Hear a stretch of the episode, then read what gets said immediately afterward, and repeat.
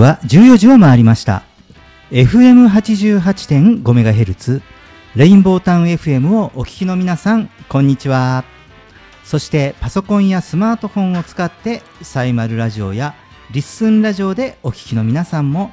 ポッドキャストでお聞きの皆さんもこんにちは。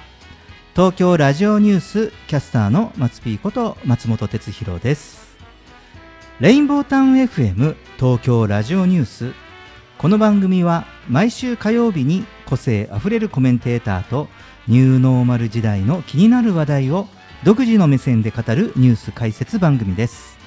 コメンテーターは次の時代にパラダイムシフトする企業を支援する専門家集団。株式会社エスペシャリー代表の小島圭さんです。よろしくお願いします。よろしくお願いいたします。ねえー、5月に入りましたので、はい、今日はお天気いいですからさつき晴れですよあそういい言葉ね、ね、日本語っていいですね。いいね、季語が素敵です。ね。で、まあ、あの、さつき晴れというわけじゃないですけど。はい、あの、今日の小島さんのお召し物も。はい。爽やかブルー？はい、爽やかブルーな。ね。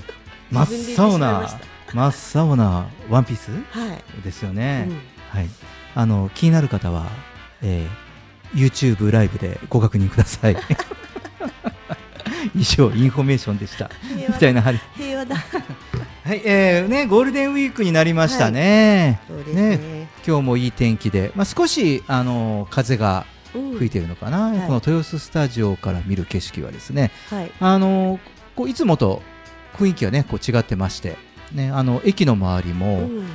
結構その観光というか行楽というか、はい、なんかねこうお休みの日の家族、うん、ご家族みたいなねえー、方々がたくさん、ね、家族連れの方が楽しそうに散歩されてました。うん、うん、そうですよね。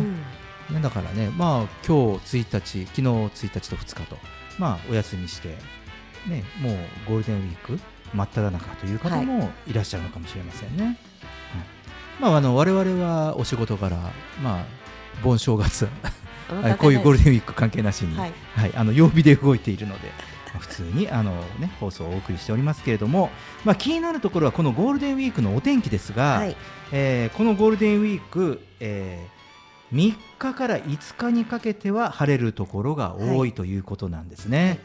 まあ、暑さに注意ですよ。そうですね、うん、今日もね半袖で行こうか少し長袖を羽織ろうか、うん、だから T シャツにしようかロンティーにしようかとかね。あのちょっとこう微妙なところでしたけれども、ね、ちょっと風が吹くと案外冷たいですね、はい、風がね、うん、そうですね、うん、なのですが、えーと、暑さに注意ということで、はい、特に、えー、この5月の4日は7月並みの気温ということで、下手するともう本当に真夏日にもなるかもしれないということで注意ですね。そうですね。なんか先週ね、うん、涼しい日があったりしたので、うんうん、温度差に負けちゃいそうですからね。そうなんですよね。かと思いきや、はい、えー、この連休の終盤、はい、6日7日は広く雨となって大雨になるところもあるかもしれないと。まあ、天気ですからね、あのー、まだ直近になると変わるかもしれませんけれども、はい、今、週間予報ではこういう予報となっておりますので、まあ、この天気の大幅な変化にご注意ということなんですね。小島さんあのご予定は？予定は前半あのちょっとお天気のいい時にちょうど旅行に行けて、うんうん。うん、後半のあの雨が降りそうな時にちょっと近くのゴルフ場に行けて、うん、大雨だったら嫌だなってちょっとそうですよね。思いました。私もなんですよ。この天気がいい間はどちらかというとまあ仕事も含めインドアな予定が多いんですね、はい、でこの連休の終盤、はい、終盤だけあのちょっと山梨の方にテニスの試合などでも思ってたんですが、はい、もうここが 雨になってすごい私ね、ね、今何が気になっているかってこの週末のお天気がすごい気になっているんです。はい。うん、まあね、なので、まあ、ちょっと気温の変化ということでねこちらその体調にもご注意と、えー、いうことなんですけれども、はい、えー、さて毎週オープニングで世の中のニューノーマルな話題をニュースピックアップとして紹介しています。今日はゴールデンウィーク明けの5月病どう防ぐですと。はいいうことで社会人なりたての人たち興味津々だからしっかり聞いてほしいですね。あそうですよね、うん、うんまあね、その今年のゴールデンウィークは、こういうねマスク着用が個人の判断になりまして、初めての大型連休になりました。ね、もうなりましたというふうにねもうすでに入ってますからね。ねでね、こう平日を休みにするとまあ9連休になるという方も多いようなんですけれどもでそしてそのこの長いお休みの休み明けが月曜日となります。ねね、気になるのは連休明けなんですね。で毎年この連休明けというのは体調を崩したりちょっとね気持ちが落ち込んだりといわゆる5月病を起こす方も増えてきます。はい、ということで、まあ、あの今日この話はねなんで5月病を連休明けではなくあの5月の、うん、まあ、このゴールデンウィークの中に、はい、えー、の週に入れたかというね、はい、ちょっと意味も込めてなんですけれども、えまあ、5月病は、えーまあ、一応ねその適応障害というふうにも、えー、言われますが、うん、最近はですね、うん、えー、でまあ特に今年はですね行動制限の緩和なので、まあ、久しぶりにね、はい。まあ、海外を含め旅行に行く方など、うん、ね、レクレーションを楽しむ方など、ね、たくさん。でも本当にほらなんですかね？期待盛り上がってるじゃないですか例年よりも、すごいですよね。そのちょっと今度はリバウンドが怖いと、はい、なので今度その仕事とかね勉強に戻る時の適応がうまくいくかどうかっていうのが心配の声が例年より多く上がっているということなんですね。うん、うん、であのよく考えるとこれねその生活のリズムのずれが大元の原因らしいんですよ、専門家の先生によると。はい、うん、なのであえてこの連休中にあちょっとこう先読みしたようなあのニュースピックアップをしたというのは、はい、この連休中にもうねもう大いに楽しんでください。大いにね 楽しんでいろんなこうイベントとかねレクレーションとか帰省とかね楽しんでいきたいんですが、えー、一つはその生活のリズム、うん、ここだけはねあのちょっとその気にしているともともとのなん単純に考えるとなんかその楽しいことやった後にとかじゃなくてその生活リズムがずれることが大きな原因らしいんですよね。やはりね遅くまで起きていたりもしくはね、はい、あの深夜徹夜して、ちょっと時間帯がずれてしまったり、なのでやはりその基本となるのは起床時間のずれに注意ということで、まあ、少し医学的にはですね通常起床する時間の前後2時間は許容範囲らしいんですよ。だからそんなにそのいつもの通り起きなさいとかね、うんうん、いうその硬い話ではなくて、はい、うん、基本2時間。2時間だけでいいんだ、うん。ね、だってねだからこう6時起きの人は8時。とか、ね、7時起きの人は9時とか。っていう感じ、まあ、やはりだからこうそれ以上になってしまうと一食ずれたりするじゃないですか。食の時間も、うん、お昼が朝食になってしまった逆にお昼に食べなんか起きると、うん、すごく疲れますよね。そうなんですよね、うん、なのでまずねそこが一番の注意ということで、まあ、あとはそのこうやってそのもし乱れたりとしてもね、うんうん、あの連休の翌日からというよりも連休の後半からね、当然ね楽しい時間を過ごしますから徹夜しちゃうこともあるでしょう。ね久しぶりにお友達と会ったりとかねねあの帰省でね家族と久しぶりにお話しする人なんかはね、うん、そういう方はやはりその連休中とか連休後半からあの少しずつ時間を戻すと。いうようなことがまずその何よりも大事らしいんですね。うん、であとはまあそのうまくやはりこう寝るっていう時間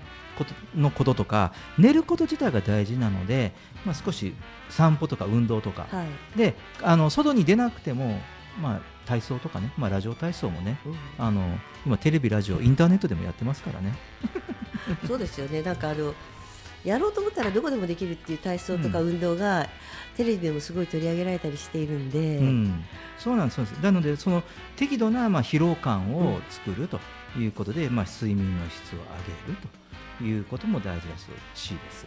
まあ、それと今日もいいお天気ですけど、はい、太陽の光をですね外に出なくても、まあ、ベランダからでもねやはり浴びるということがとてもなんかこうなこうシンプルなことですけれども大事なことのようです。うん、うん。まあ、連休明けを乗り切るということは特別なことではないのですが、まあ、今言ったことはこう人間らしい生活っていうか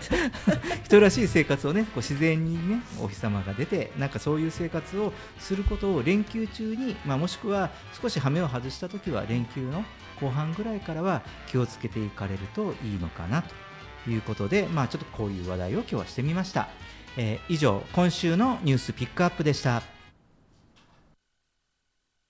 東京ラジオニュース。東京ラジオニュース。東京ラジオニュース。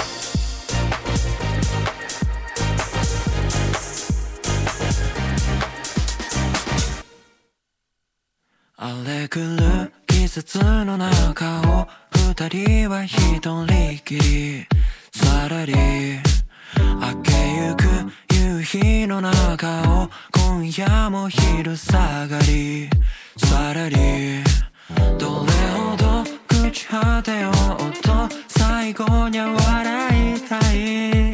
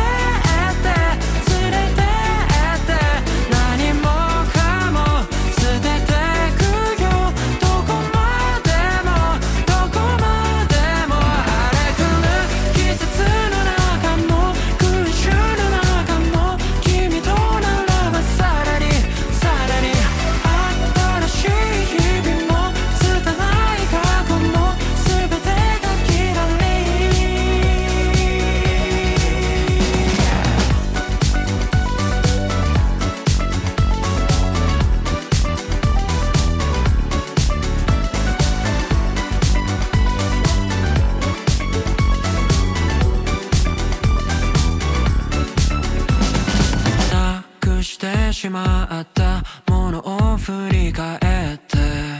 ほろり時には途方に暮れてただ風に吹かれて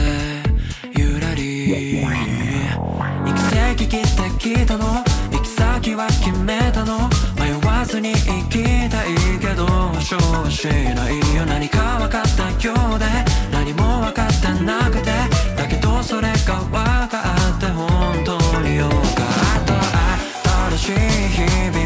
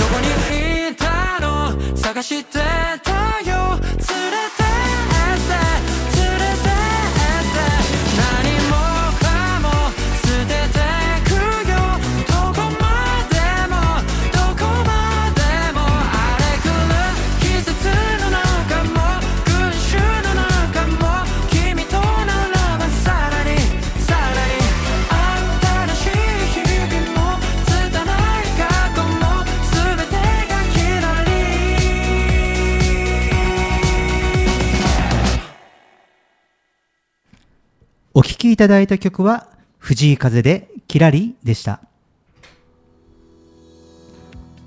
レインボータウン FM 東京ラジオニュース。今日の特集は水耕栽培と水産養殖の循環型農業。アクアポニックスです。コメンテーターは次の時代にパラダイムシフトする企業を支援する専門家集団。株式会社エスペシャリー代表の小島圭さんです。よろしくお願いします。えー今日はですね、はい。水耕栽培の話題ですね、あの最近は、えーハイドロカルチャーとかハイドロポニックスとかって言われて、えーまあ、さらにアクアポニックスと言われるものを、まあ、ご紹介しようかなとうん。思ってますが、えー小島さん水耕栽培、ね、ご関心あるんですよね？そうですね、うん。なんかあの土地がないところでも段差を作ることで、うんうん、あの生産量を上げたりすることができたりとかお日様が当たってないところでも今の LED 使ったりとかしてちゃんと育成できたりっていうところがあるので、うん、あの土地がないからできないとかなんか理由がねだんだんなくなっていくし、うん、ちっちゃいものだったらお家でも作ったりすることができるから、うんうん、あのじ なんか自給自足のねちっちゃい自給自足でもいいから、うん、みんなが自分たちでできることは何かなって考えると水耕栽培ってすごくいいなと思ってるんですよね。うん、なるほどね、うん、私もねあの、まあ、水耕栽培を含め、はい、やはりこれからのこう未来の農業というのはとても関心がありまして。はい。あのこうまあ、食料自給率とかね、うん、そういう話題もこの番組でもしてますけれどもまあ、そういう観点からもね特にそのまあ、我々で何かできることがないのかなとか、うん、我々と仲間で何かできないかとかあとはその会社で何かできないかとか、うん、やはりなんかそういうのでとても関心があるテーマなんですね。はい、あの実際東京ラジオニュースでも、うん、え一昨年です、はい、2021年11月に植物工場というテーマでまあ、鹿児島や福岡でミネラルウォーターの製造工場を改修して、まあ、これを植物工場にした事例を取材して紹介しました。でまあ、その後、まあ、このような栽培の野菜というのは、まあ、出荷数は伸ば伸びてるんです、はい。うん。でまあ、現在どのような進化をしているのかということを、まあ、取材がてら調べてみたんですね。うん、でそこで進化型として今注目されているのがアクアポニックスという、まあ、この水耕栽培と魚の養殖を掛け合わせた循環型農業の手法なんですね。このあのアクアポニックスという言葉自体はこの一昨年の2021年の植物工場の時に、まあ、この取材をしているうちにやはりこのかこの水耕栽培と魚の養殖の掛け合わせというところにたどり着きましてアクアポニックスというワードも、うん、まあ、そう新語としてね、はい、まだその馴染みがなかった時なんですけど、まあ、これからこういうアクアポニックスなるものが、なんて言っていたらあのこの進化型として今現在 結構注目されている、はい、あの農法の一つだそうですよ。うん、いやちょっと取材するの早かったんだな。さあねあのこのアクアポニックスあの決してそのなんだ新しい最新最近生まれた農業の手法ではなくてもともとその世界の資源不足の地域で先行してきた、はい、まあ、農業の方法なんですって。うん、でそれが日本で近年注目を集め始めているそうで、まあ、その新規事業として導入を検討している企業も増えていて、まあ、これからどんな仕組みなのか、まあ、ちょっと解説ししてみようかなと思うんですけどね、はい、だからその発展途上国とか、うん、その土壌がまだその豊かでない国で、うん、その農農業、はい、その農地を作っていこうっていう時にやってた方法なんですって。うん、だからまあむしろこの日本の環境の変化によって、まあ、海外でやってたものを日本でもっていう話になってるみたいですね。うん、でこのアクアポニックスですねアクアポニックスはこの水産養殖と水耕栽培を掛け合わせた造語ですね。うん、うんまあ、いわゆるその水産養殖というのはアクアカルチャーと言いますし、はい、まあ、水耕栽培というのは、まあ、ハイドロポニックスっていうんですけれどもね、これを掛け合わせた造語でアクアポニックスと。でまあ、あの水産物、まあ、魚の排泄物を、えー、植物の栄養分として利用して魚も野菜も生産する仕組みであります。うん、うん。ね、あのね、小島さんはご存知だったんですよね、このこういう方法があるっていうことをね。そうですね、で、うん、逆にあの水流を管理するのが難しいから、お魚とかこういうのを使って、うん、あの水を流すっていう方法もあるし、うんうん、お水の循環の方でもやるっていうところがあって、ちょっと割と水耕栽培とかこういうことには昔からちょっと早めにやりたいことの一つとしてあったので、興味持って見てたんですよね。そうですね。先ほども言いましたけれどももともとは水資源が少ない島とか、うん、土壌が栽培に適さない地域に導入された農法で1980年代からアメリカやオーストラリアで広まりだしたものなんですね、うん、うん、なので方法自体は実績がある方法なんですよね、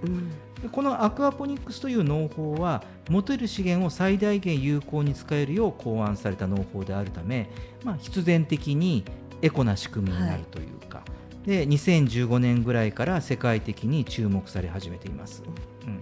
で仕組みを簡単に言いますね、はい、簡単に言うとこのその魚の養殖水、ね、魚を養殖している水。ね、これには植物の栄養になる有機物がたくさん含まれていてその栄養分たっぷりの水が野菜畑に流れて、まあ、無農薬、はい、無化学肥料の、えー、水耕栽培が行われるというものなんです。でこの野菜畑を通過した水というのはまたこの養殖水槽に戻されるんですよね。はい、でそれによってこの魚で、まあ、その魚がそのまあ、回遊した水、まあ、それをのこの養分を分解する微生物それと植物の3者が育む、まあ、自然の生態系を人工的に再現しているというものです。でこちらで栽培される野菜はレタスや小松菜ハーブなどやはりあの葉物野菜が多いということで、はい、まあ、そのちなみに養殖される魚というのは、えーと、淡水魚、ねえー、淡水魚だそうなんです。うん。ね、あのこういう自然をこう人工的に、まあ、人工的なんだけど自然。自然、うん、なんかこうすごくいい感じがしますね。元から自然はすごいってことだよね、うん、ね。そうですよ。だからそれがなくなったからやむを得ず人工的に元の自然をね、作らなきゃいけなくなっちゃったっていうところなんだけど、うん、そうですね。だからこうね人工だけどなんかこういい感じがしますよね。うん、うん。でそしてこの、えー、2014年にですねこう,、まあ、こういう仕組みで、まあ、農業をやるとい。うことで創業した日本初のアクアポニックスの会社がありましてであのこちらの会社名。その名も株式会社アクポニ。なんだろうそのままはい、アクポニさんによると、まあこのね、はい、えー、こういうそのまあいわゆるその土でを耕して作る、はい、まあえー、農法と比べて、えー、野菜は同じ面積で約7倍の収穫量使用する水は約80%で済むという、まあ、高い生産性と節水性を特徴としているんですね。うん、だからあの、まあ、今ねこう日本でもいろいろこう資源がねあのいろいろこう、まあ、物価も高騰しますし言われておりますがそういう中で、まあ、こういう自然の農法的にもいい形でありながら、まあ、今の社会課題である、うん、うん、まあ、その同じ、まあ、土から、まあ、その生産量を確保して、はい、まあ、食料の需給を助けるということとあとこう今水資源の問題って結構ね、うん、その地球の環境汚染の話が出てきてますから、はい、そういう中で、まあ、水を大切に使おうという特徴を持っているということなんです。うん、どうですか？いいですね。あの、うん、収穫量がね7倍ぐらいになるっていうのもすごくいいことだと思うし、うんやっぱあの作付け作付け面積に対しての収穫量っていうのはやっぱり農業のいつもの課題になるところだと思っているので、うんうん、その点すごくいいなっていうのとあとお水がね節水できるっていうところとあとこうそのお水をまた使えるところがあるじゃないですか、うんうん、今のねやったらお魚ちゃんたちがきれいにしてくれたりっていうところの本来持ってたあの今までの力をそのまま使えるっていうところがすごくいいし、うん、あの水耕栽培になると年齢が高くなっても少し楽なんですよね。そういうねそのやはり少子高齢化っていうね、日本の農業の労働力の課題っていうものもね、うん、あのそこも少しちょっと解決策になりそうな話もありますね。そうなんですよね、はい。ね、でそれでこの、えー、株式会社アクポニの浜田健吾代表によりますと、はい、えー、アクアポニックス農場の開発、うん、導入支援あと研修の事業などを行っているんですが、はい、実際にこのアクポニさんでは、まあ、自社工場というかその自社の畑ね、うん、アクアポニックスこういう農法の畑もお持ちで、えー、そこへの見学者が目に見えて増えてきたのがこの2年ほどだそうです。ですから我々が一番最初にこの植物工場という話題をしてから、はい、多分我々が先にしたんだと思うんですけど先取りだと思いますその間、まあ、2年ちょっとありますから、うん、その間この2年の間にこの問い合わせというのがですね昨年度は前年比の200%以上。だから2倍以上に急増し、えーまあ、この会社で施工した農場は、えー、過去2年で30を超えてます。だからそういう農場も30箇所は最低限ここの会社がお手伝いして、もうできてるそうなんです。素晴らしいですね。でそれプラス今年は個人からの問い合わせも増えているということなんですね、まあ、ここに関しては個人の兼業とか副業とかなんかそういう対象でもあの注目を浴びているということらしいんです。うんね、こういう会社があるんですね、小島さん。すごいですよね、うん、なんかあの時代的にもなんかあのテレワークだったりとか時間ができるっていうところで、うんおうち時間の使い方っていうところでも水耕栽培的なものもいいでしょうし、うんあの通販サイトとかいろんなところのあのネットで見ていてもやっぱ家庭用のやつでちゃんと LED がついてる、うん、あの可愛い1万円ぐらいでいっぱい売ってるんですよね水耕栽培セットが。そうですよね、うん。だからそういうのがあってそれから始めてみたらなんなんとなく大きくやりたくなってきた人も多いんじゃないかなと思うんですよね。だから収穫するのって楽しいじゃないですか。うん、そうですね。うん、ね、やはりこういうね会社が出てきたんですね。素晴らしい、まあ、ちょっとご紹介しますですね。うん、この株式会社アクポニさんは2014年にアクアポニックスで地球と人をハッピーにというのをビジョンに起業したベンチャーだそうです。素晴らしい。で代表の浜田さんは宮崎県出身で子どもの頃からまあ、野菜よりもですねこの魚を釣るのも食べるのも好きでというところからその魚を生かす、うん、うん、でそこからした時に今度は植物との、はい、やはりその食物連鎖もそうですし、うん、うん、まあ、その地球の循環環境っていうところに注目して、まあ、こういう事業に至ったそうなんですよ。でこのアクポニさんの農場が神奈川県の藤沢市、はい、ですからもう東京からもう電車で1時間ぐらい、ねうん、近い近い、ね、そこに見学に訪れる人には中小企業のオーナーや大企業の新規事業開発の担当者も多いそうで。でそしてそのユニークなのがそのほとんどが第一次産業以外、うん、うん、だからその IT 産業とか全く違う業種の人が多いそうです。でつまりそのアクアポニクスというのは異業種参入のハードルが低い事業としても注目されているんだそうでして、うん、でまあ、ではそのこのアクアポニクスですね、はい、何がそんなに魅力なのかと、うん、うん、いうことにちょっと目を向けてみると、はい、やはりこのエコなシステムなんですね。でまあ、昨今は SDGs とかというふうにあの、まあ、こういう理念に合っているっていうことに加えてもう一つはまあ、今日本の課題でもありますね、はい、あの給油地とか、はい、耕作放棄地の利活用に、まあ、向いている。ということなんですね。でまあ、今年3月に愛知県では10年間使用されていなかった中古ビニールハウスを改修してアクアボニックス農園に生まれ変わったりしたということなんですね。はい、でそしてもう一つは今度はさらに、まあ、事業としてはねあの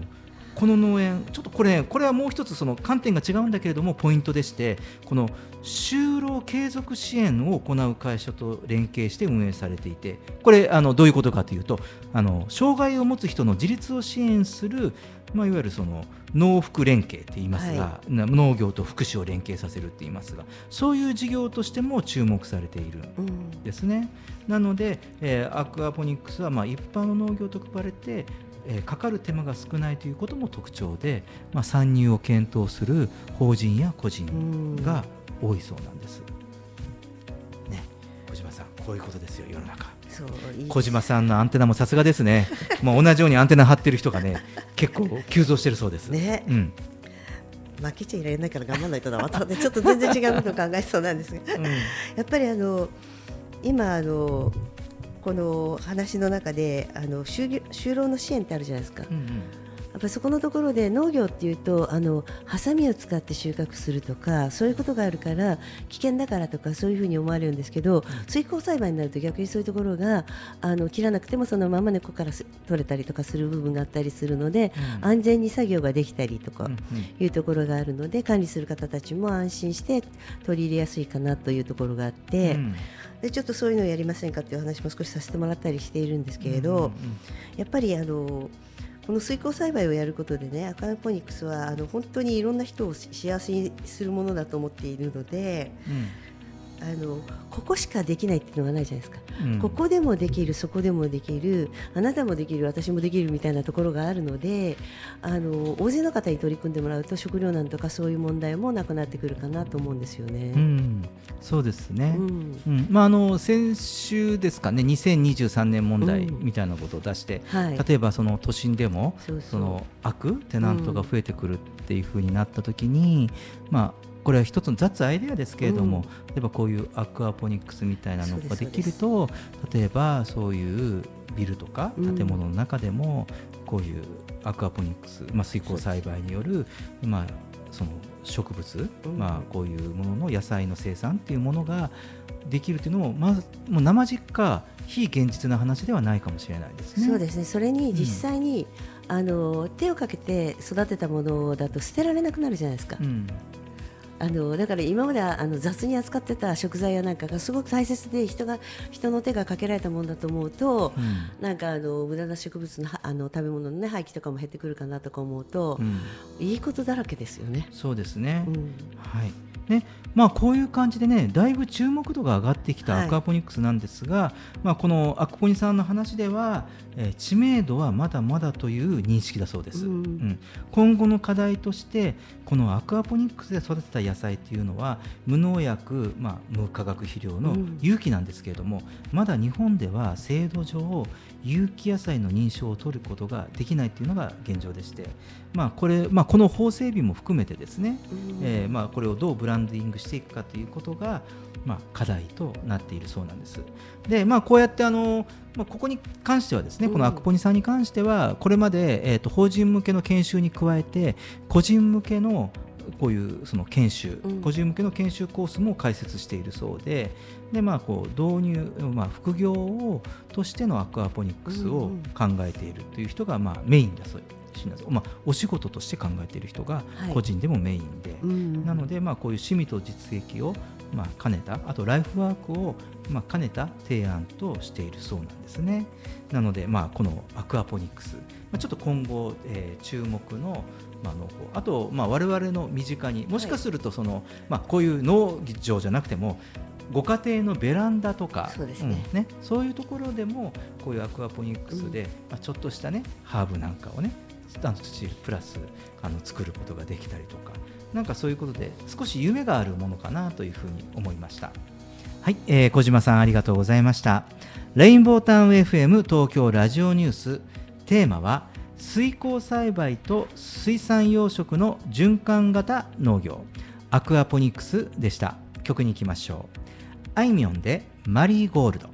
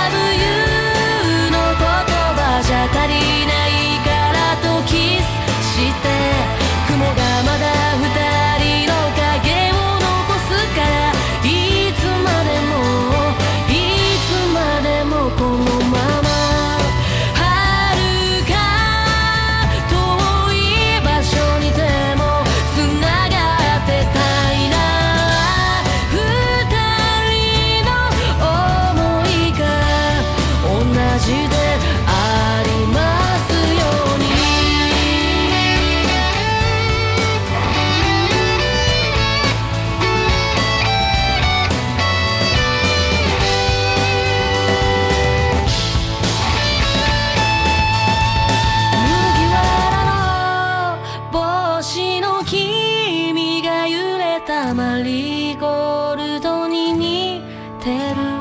あれは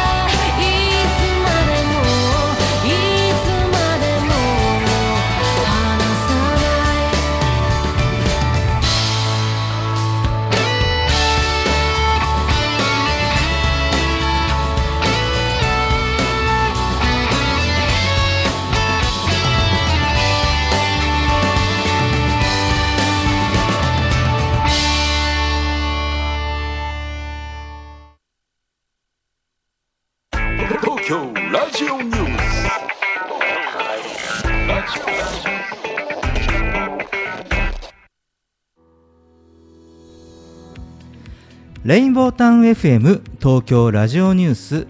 テーマは相手の周波数を動かす心の込め方です。コメンテーターは次の時代にパラダイムシフトする企業を支援する専門家集団。株式会社エスペシャリー代表の小島圭さんです。よろしくお願いします。よろしくお願いいたします。さあ、はい、今日はですね、えーまあ、会社の社内とか、はい、あと家の中とかです、うん、でですよねまあ、子供たちとか、まあ、旦那さん、奥さんとか、まあ、会社だと職場のスタッフとかいるじゃないですか、はいまあ、我々から見たら社長さんとかあとお客さんとかね、はい。うん、まあ、そういう方に対してその、まあ、前も少ししましたけど相手を動かす相手が動くとかっていうところの話をしようかと思ってます。はい。うん。えーまあ、どうやったら相手が動くのか、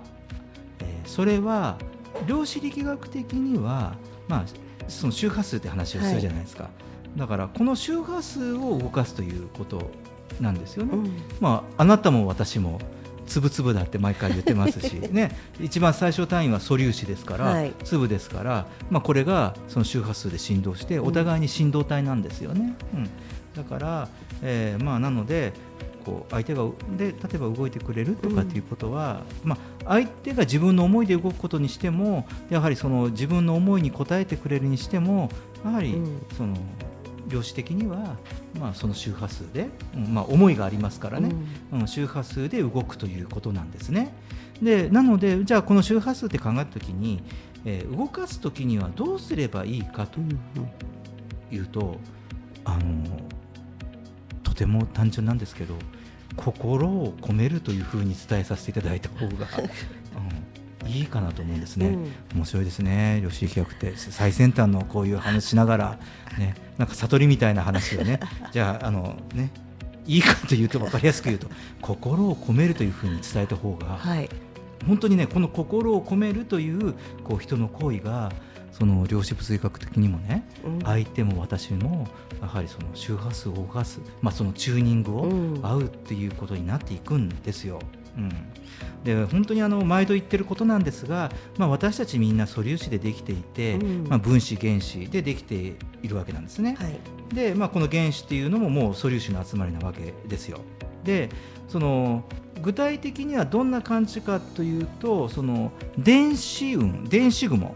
と、うん、あの皆さんこれちょっと覚えておいていただいて、はい、ね、電子の雲ですねお空の雲と、はい、ね、こうするとね、えーと、YouTube とかインターネットとか動画であのすごいね粒々がねいろんな形でうにゃうにゃうにゃってこう動いてる。本当にだから私もあなたも粒々みたいなね。本当にねそれの画像がこう本当わーって動いてるのがありますので、うん、あの本当これイメージしていただくとでこれがいろんな形に揃ってきてまあ物証化する、うん、現実化するというふうに言われてるんですね。なので、まあ、いわゆるモアモアなんですよ。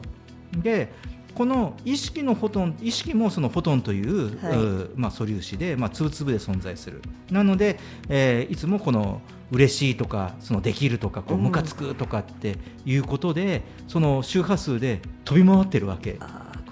ですよね。だから何かやろうと思ってもあもしかしたらだめかもしれないとかね、うん、いや誰かさんが「えそんなんできんの?」って言ったからあちょっと弱気になった時もその飛んでる素粒子は、その振動にまた今度チューニングが合ってくる。うん、でこれに合わせて振動して物質化してるなんですね、うん、なので、えーまあ、そのさっき言ったその抽象的でしたけど心を込めるということは何をすればいいかというと、はい、そのお相手のこの、まあ、ミクロの層というか、うん、その粒々の層に、まあ、こういう「ありがとね」とかっていうことと、うん、もうやるじゃんみたいなその思いをその飛ばすということだけなんですね、相手を操作するというよりもその人に向かってもう、そういう気持ちを投げてあげるとか、いいね、うん、ということなわけです。だからそのできたことにとかねそのやはりこう最高じゃんとかっていうこととか、まあ、言葉にするととか、うん、あとそのそれはね思わなくてもあ言わなくてもいい、うん、あそうそう。とか、まあ、大丈夫ということが、うん、そのやってくれたことに対してうん、あの言ってくれた方が本人に言葉として伝わるので、まあ、超スピードは速いですけど、うん、でも気持ちとしてあの言えなくても気持ちとしてありがとうねっていう、うん、その素粒子の振動ですね。相手の中に入れ込むという感じ感覚、うん、うん、そういうことをその意識しながらその意図しながらやるということなんですね。でイメージからするとなんかこう今手元にですね本当僕今日スポンジ用意しようと思ってスポンジ持ってくるの忘れてあの、よくあるスポンジです。あの台所とかにあるスポンジ、うん、でここに水を濡らすとスポンジの中に水がギュッて溜まって、はい、それまででスカスカじゃないですか、スポンジって。だからその素粒子で存在する時って我々ってまあ我々私もあなたもスカスカなわけですよ。だからそうそうスケスケじゃないです。すみません。お昼ですから、はい、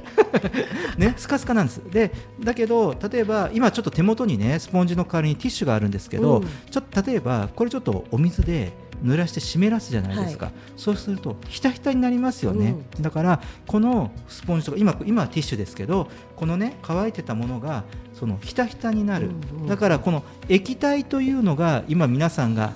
お相手に投げたありがとうねとかうん、こうお疲れ様とかおおなんか最高すごいじゃんとか、うん、うん、ね、できないなりにここまでできてとかっていうこと、うん、でそのお相手を満たしてあげる。っていうことがあのそのとてもこう、うん、大事というよりも、まあ、イメージするとそういうことなんですと。いうことですね。だからじょわーっとこう水が染み込むように染み込むようにね、毎日会うたびにこうねありがとうね。従業員の皆さんにもありがとうねと、まあ、周りの人にもありがとうねとかって。今日ここまでできるようになったじゃん。そうそう。逆を言わせ言うとその悪いことをこう染み渡らせる人もいるじゃないですか、あのすごくネガティブなことを言って、はい。はい、あのネガティブなことを言った後に何かいいことがあるのかなこの人はこの後に何かいいことがあると思って言ってるのかなってよく思うんですけれど、はい、だからそれを相手にずっとやり続けるっていうのはもうあの本当に人に迷惑かけることですよね、うん、だからあの自分がネガティブで心配性は自分の問題で相手にそのネガティブとね心配性とか不安を押し付けるっていうのはものすごく良くないことだなと思ってるんですよね。うん、そうですね、うん、だこれは双方向の関係だから、うん、例えばねあの今お聞きの皆さんもねお勤めの方もいらっしゃるかもしれない、だからあの、ね、あのこう従業員さんがいる方とか、ご芸者の方じゃなくてみんな人ですからそうすると例えばやはりその会社でもね、そのまあ上司部長さんとかあと会社を作った社長さんとかね。やっぱそういう方々にありがとう、うん、まあ、会社を作ってくれたわけだからとかね,、うん。ねやっぱりそういう人たちにそのやっぱこうありがとうございますという今度は社長さんとか部長さんのスポンジにその自分の液体をじゅわっと 入れるみたいな染み込ませるみたいな感覚じわっと嫌な感じがした。じわじわね。ぞわっとしたですね。でそうすることでだからそのなんか投げかけるというよりも、はい。まあ、その染み込ませて、まあ、その通り抜けるっていう感じ、うん、感覚なんですね。うん、でこれその意識するとこうやってお話しすると人は意識すると大概年齢問わずできることなんです、うんはい、ただその無意識的にもやり慣れてくると、うん、その出せるようにもなってくるというところがやはりポイントなんですね、うん、今のところはこうこれを意識することであのだんだん染み渡せる。だから少しこう最初のうちはねやっぱり我々意識しないといけないです。そうですね、でこれはそのそうするとその周波数をこう周りに飛ばしているだけで人だけじゃなくてあと相手だけじゃなくて家の中の例えば建物とか、その職場の建物とかあと例えば家でいうとその壁とかキッチンとか、もう流しとかあと例えばねお料理する方だったらこう、まな板とか包丁とか食器とかある,、あるじゃないですか。やはりなんかその例えば自分のデスクとかもそうだし、自分のパソコンもそうかもしれない。なんかそういったこともやはりその心を込めるってさ、まあ、それは結果その先人の知恵だとものを大事にするっていう本当の本質的な意味をこういうことを言ってたのかもしれないけれども、だからとてもこう原理原則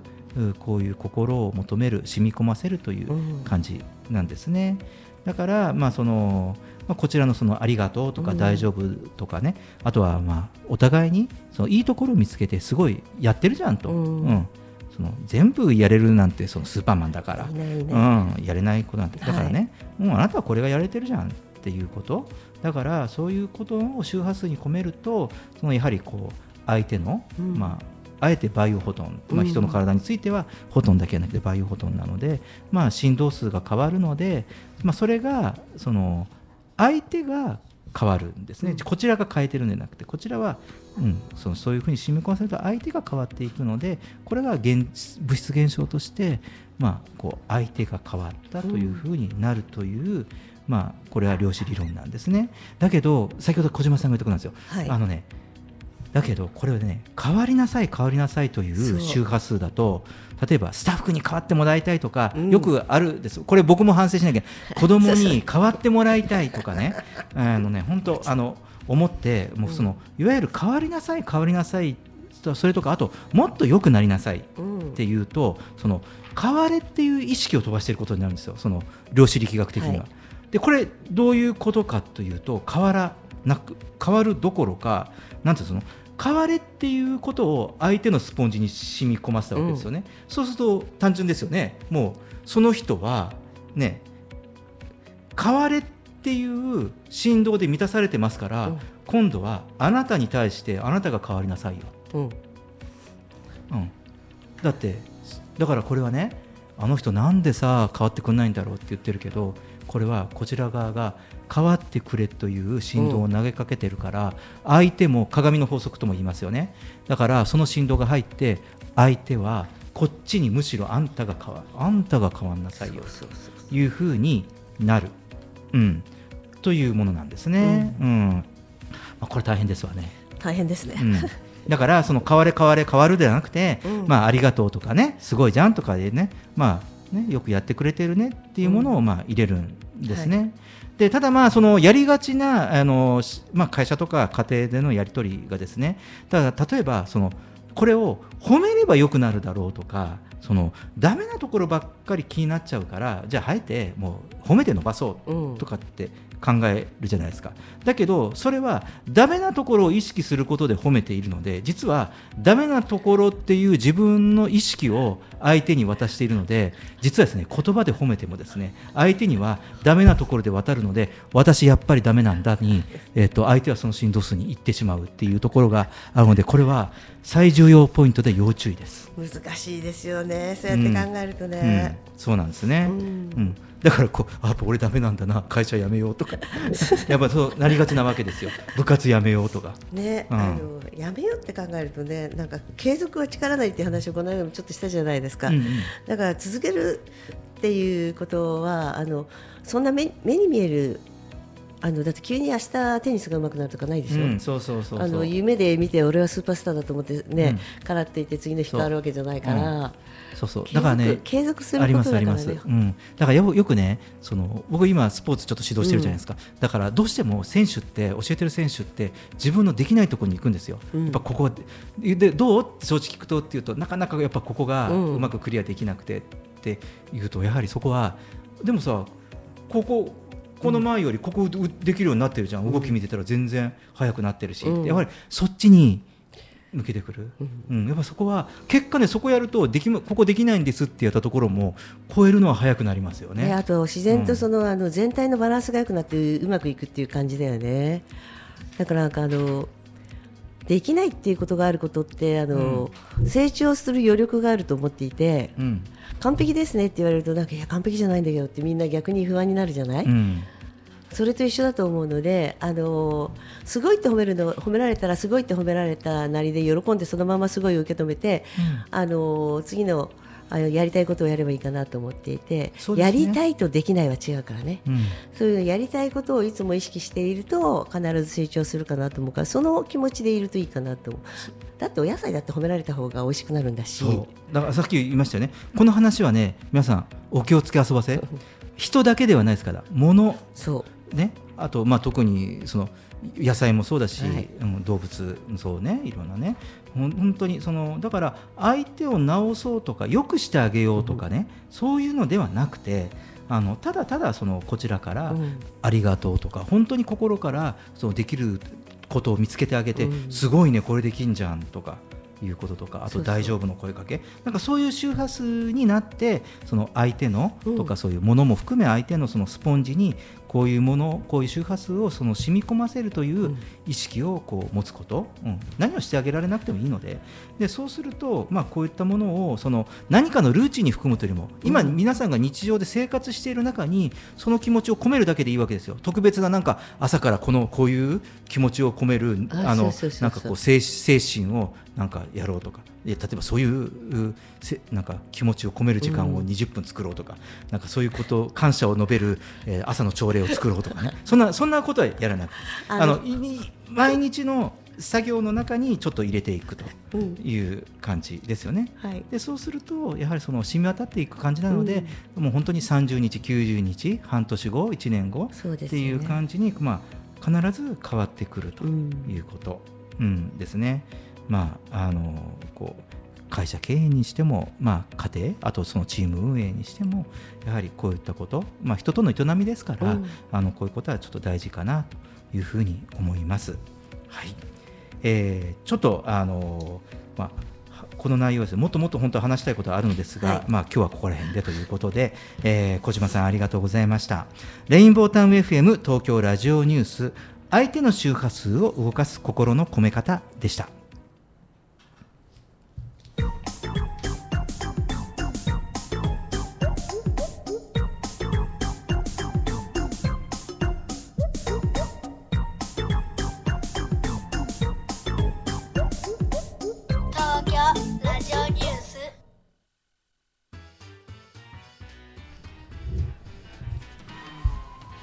エンディングです。小島さんお疲れ様でした。はい、ありがとうございます。あの前半でねお話をさせていただいた水耕栽培っていうのは、うん、あの本当に一番身軽にあのスタートできる農業だと思っているので、うんうん、あのお魚買うまでいかないにしてもちょっとお水をあげてみるっていうのがいいかなと思うのと、うんうん、あと保存のところのお話でいくとあのよく口癖でごめんねってごめんねってずっと言い続ける人いるじゃないですか、うん、あれもしよかったらありがとうって言ってくれたら嬉しいなってちょっと いつも思っちゃったりするので、はい、ごめんねって謝ることも大切なんだけどその後に必ずありがとうってつけておくとあの気持ちが通じやすくなるかなと思いました。そうですよね。まあ今日はね、うん、あのそのね水耕栽培と、はい、あとやはりその水耕栽培する時もあの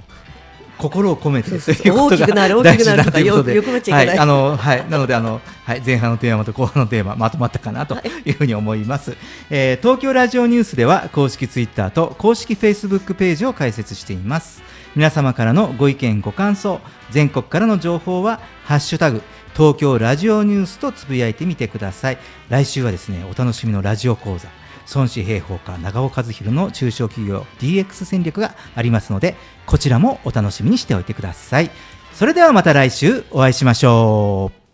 She would never say where she came from Yesterday don't matter if it's gone while the sun is bright, or in the darkest night, no one knows. She comes and goes.